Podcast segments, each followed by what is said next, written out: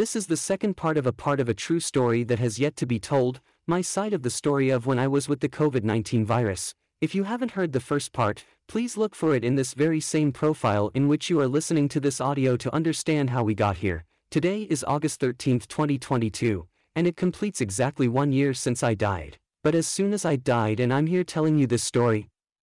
Calm down, I'll explain, in today's chapter, I'll tell you all the shit that happened from the day I tested positive for COVID 19 until the day I consider it to be my death. Anyway, we're back to the exact moment in history in that we stopped exactly that night of August 5, 2021, standing in that crowded hospital hallway with the positive test result in my hands. Completely silent, not believing that this was actually happening to me, wondering why this is happening to me when since the day the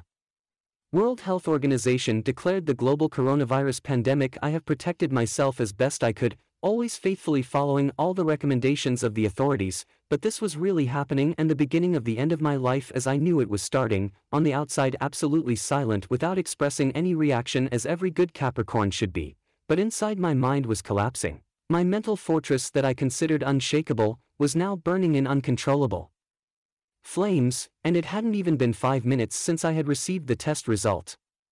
After receiving the test, I went back to the doctor right there in the hospital, Upon seeing the test result, the doctor looked at my chart on his computer screen and already saw what happened almost 10 years ago when I had a bacterium in my lungs caused by a mold from an infiltration on the wall of my room, in which he made me use those inhalers for more than a month. The doctor immediately requested an x-ray of the lungs to assess the situation, I left the doctor's room and performed the x-ray, and when returning to the doctor that same night, he carefully checked the plates and came to the conclusion that my lungs were clean and at first everything was fine, even so with a certain fear, the doctor asked for a complete blood count and some more blood tests to assess my situation, gave a huge list of medicines and vitamins to fight the virus and sent me back two days later for a reassessment of the condition. That same night right there in the hospital, I took the blood test and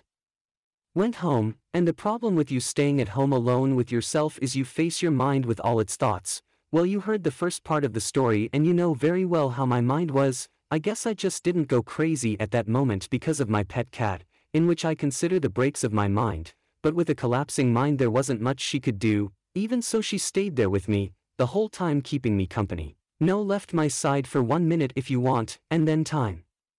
Passed and I waited for two days as the doctor requested, I returned to the hospital, I received the result of the blood tests at the reception, just like when I checked in to return to the doctor, while I was sitting there waiting for my turn to be seen amid the total chaos of the crowded hospital, I went to take a look at the medical exams. Right away, I tell you all I have a degree in law and not in medicine. Luck is that medical exams come with I had two columns, one with their results and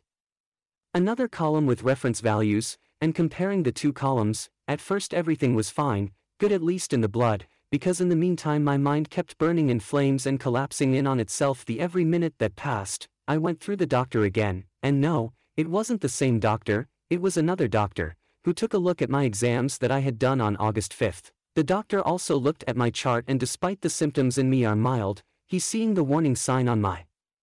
chart asked for a chest tomography to re-evaluate my lungs, Right there at the hospital I underwent the first of five chest tomography I did while I had the disease and the results showed that the coronavirus discrecato had already compromised something between 5 to 10% of both lungs, which already made another warning light turn on in the doctor's head, and seeing the test result, he asked for a new blood test and foot me I said to return in two days for a reassessment, and off I went to draw. Blood and go home to be stuck once again with my mind on fire, every second I was at home, Lying in bed watching my mental fortress go up in flames uncontrollable bursts of devastating rage without being able to do anything at all was like an eternity. And the problem of the collapsing mind is that the fortress I built was weakened and all the thoughts and problems that I had held back for years and that couldn't affect me were now unleashed and fueling the rage that burned my whole mental castle, rage at being with the disease, anger at having caught the disease exactly a week before receiving my first dose of the vaccine, this made me have to wait even longer, at least 30 days after the onset of the disease, and every two days that between trips to and from the hospital, the virus was kidnapping and destroying more and more parts of my body until it arrived on August 11, 2021, where things definitely started to go downhill. On that day, a mega diarrhea began, and no, I'm not ashamed to say this here, it's my story and there's nothing to be ashamed of. Every five minutes I was in the bathroom, the hallway of my house literally turned into an air bridge, absolutely nothing stopped in my stomach, the frequency was so much that I just wrapped myself in my towel, with absolutely no clothes on my body. Not every floral plant in the world could solve that situation that dragged on all day until around 6 in the afternoon where the diarrhea finally ended, glad it ended because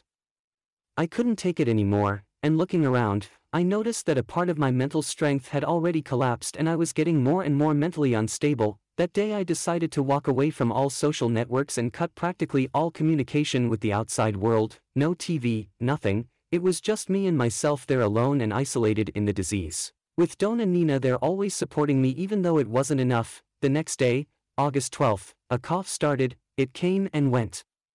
But she started a weak cough and infrequently, it looked like the worst was over, but no ladies and gentlemen, it's now that the bug will catch the cough for good continued and on the morning of August 13th, the day I consider my death, the coronavirus played its biggest card and completely took control of my lungs, I couldn't stand up, let alone support my own weight for much longer. Time, the coughing became extremely violent, it felt like my lungs were going to tear, every time I coughed my hands and legs went completely numb, I felt severe shortness of breath during these coughs and terrible pain in my lungs, meanwhile my mind turned into an inferno of explosions and unbearable thoughts, the fire that burned my mental fortress got worse in a way that I just can't explain to you, but think about the temperature that must be the core of the sun, it was definitely more or Less there inside the my mind and it is clear that what was still standing began to collapse and collapse under its own weight in the midst of flames feeding even more the fire that had been burning for days. Time to return the doctor finally arrived and here we are at 7 p.m. on August 13, 2021, the day I consider the day I died. Before we continue the story, I already realized that this part definitely got a lot bigger than the first one, so I recommend you take a break, go for a drink and etc because it's definitely still half of everything that needs to be said yet in this part. It is now 7 p.m. on August 13, 2021, the day of my death. I arrived at the hospital and told the receptionists everything that was happening, trusting there that they would put a certain priority so that I could be attended to faster, but I will say straight away, they did the exact opposite. That night they passed at least 30 or more people in front of me and I know they passed people in front of me because I saw people who arrived after me being served first and leaving smiling as if nothing had happened, while I was there in my last energies but still I continued sitting there patient waiting for my turn to be attended to. Every time I went to the hospital it was always at night, the period considered the quietest since on TV it showed that during the day it was 10 times worse, and every time I went to the hospital there was a group of people, I think they were part of some church that took food there to people who were waiting for service, that day the smell of that food was definitely helping the virus to finish me, I just couldn't stand the smell of that food, I got up and went to the hospital reception to check how many more were still in front of me and the attendant said about 15 people, at that moment it gave me a discouragement in life that had never happened to me, you know that feeling a captain has when he sees his ship sinking. Was exactly how I felt, and feeling left to my own devices, I went to a garden on the side of the hospital to escape that bad smell of the food and I lay down a little on a stone bench there, there in the garden I could hear the noise of the monitors calling people for care and there I lay waiting for the my turn. A light icy breeze ruffled my hair as I looked at the darkness of the sky with few stars, it was a night without cloud, without moon, without anything, in that moment that I was lying. There on the bench looking at the sky, I, I realized that all my mental fortress had completely collapsed with nothing left but a huge pile of burning rubble, at that moment I already knew, it was my end, my mental castle had completely collapsed, the only place in the world where I felt safe ceased to exist, and the coronavirus would win the battle, and I would die right there on that stone bench. I arrived at the hospital it was just after 7 p.m., and I went to be seen at almost 1 a.m. on August 14, 2021, after a long wait and I had already given up, if you want to live waiting there, only death will come and get me, I finally I was called to be attended, I passed by a young doctor, her name is Isabella definitely the woman who saved my life. At least the physical life of my body because the mind there was nothing more that could be done, I told her to her everything that was felt physically. She asked for a chest tomography that was done soon after and showed what everyone feared, the coronavirus compromised 50% of both my lungs, looking there at the result the doctor gave me two options, option number one was for her to prescribe more medication and for me to go home, and option number two was to be hospitalized for closer medical observation and I was there exactly at my last physical strength. I told the doctor that I wanted to be hospitalized, and after saying that, I and I leaned over the doctor's table, I was even consciously looking at the floor, but there was no strength for absolutely anything, and the only thing I could follow what was happening was to hear the doctor taking all the measures so that I could be hospitalized, finally after hours of neglect and abandon to his own luck, finally a person saw what I was going through, but still being in a pandemic. The hospitals dedicated to COVID were full so I had to wait for a vacancy, but the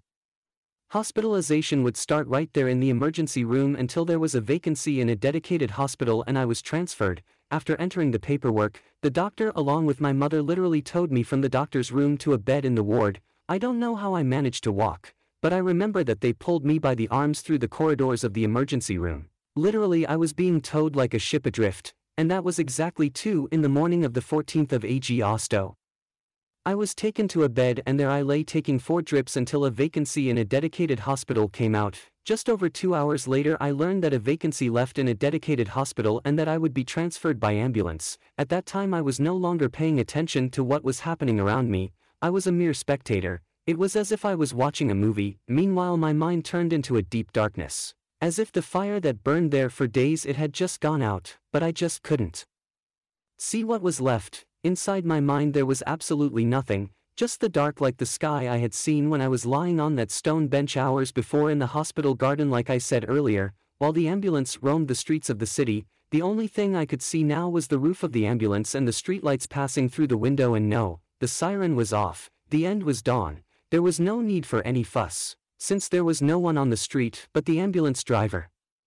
did not stop at any time during the traffic signal that pierced all the red lights that were there and even in the face of the calm of dawn, there was still a there was some urgency in the transfer. When I arrived at the hospital I left the ambulance walking, but I quickly sat in a wheelchair that was already there at the entrance to the emergency room waiting for me.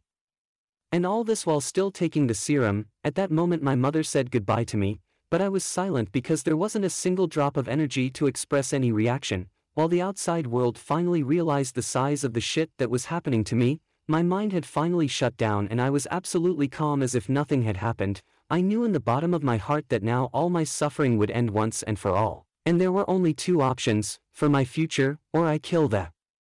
coronavirus, or the coronavirus kills me. And with these two options on the table, I was taken to Den Hospital seated in a wheelchair by a nurse. Before going to the room, I went through another bunch of exams and there another chest tomography was done to evaluate the damage caused by COVID, making this the third tomography done. After the exams I was taken to the room, and when I arrived in the room, the nurses removed all my clothes, and even asked if I wanted to take a shower, but the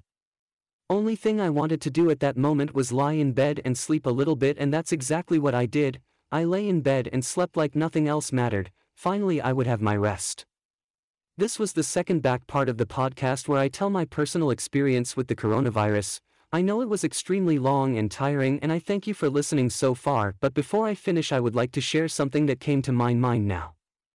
Thinking about it now that I'm telling you my story, I was transferred in the middle of the night to the dedicated hospital, that is, the vacancy opened up in the middle of the night, but the hospital I was only discharged during the period of morning and only until lunchtime, which makes me think that the person in which I was occupying the bed before me had a worsening in health and needed to go to a semi-intensive bed in almost an ICU, or that she died as a result of illness if by any chance you were there in that hospital on the 13th of August 2021 before you arrived at dawn on the 14th, I really hope you are well and that you survived. In the next and final chapter we will continue the story from the morning of the 14th of August to the present day, I am very happy to be able to share all the shit that happened to me with you guys and the story of my death so stick around, and see each other on the 19th of August when part 3 will be published and the last key date of events. Thank you for listening so far, until the next chapter, see you later.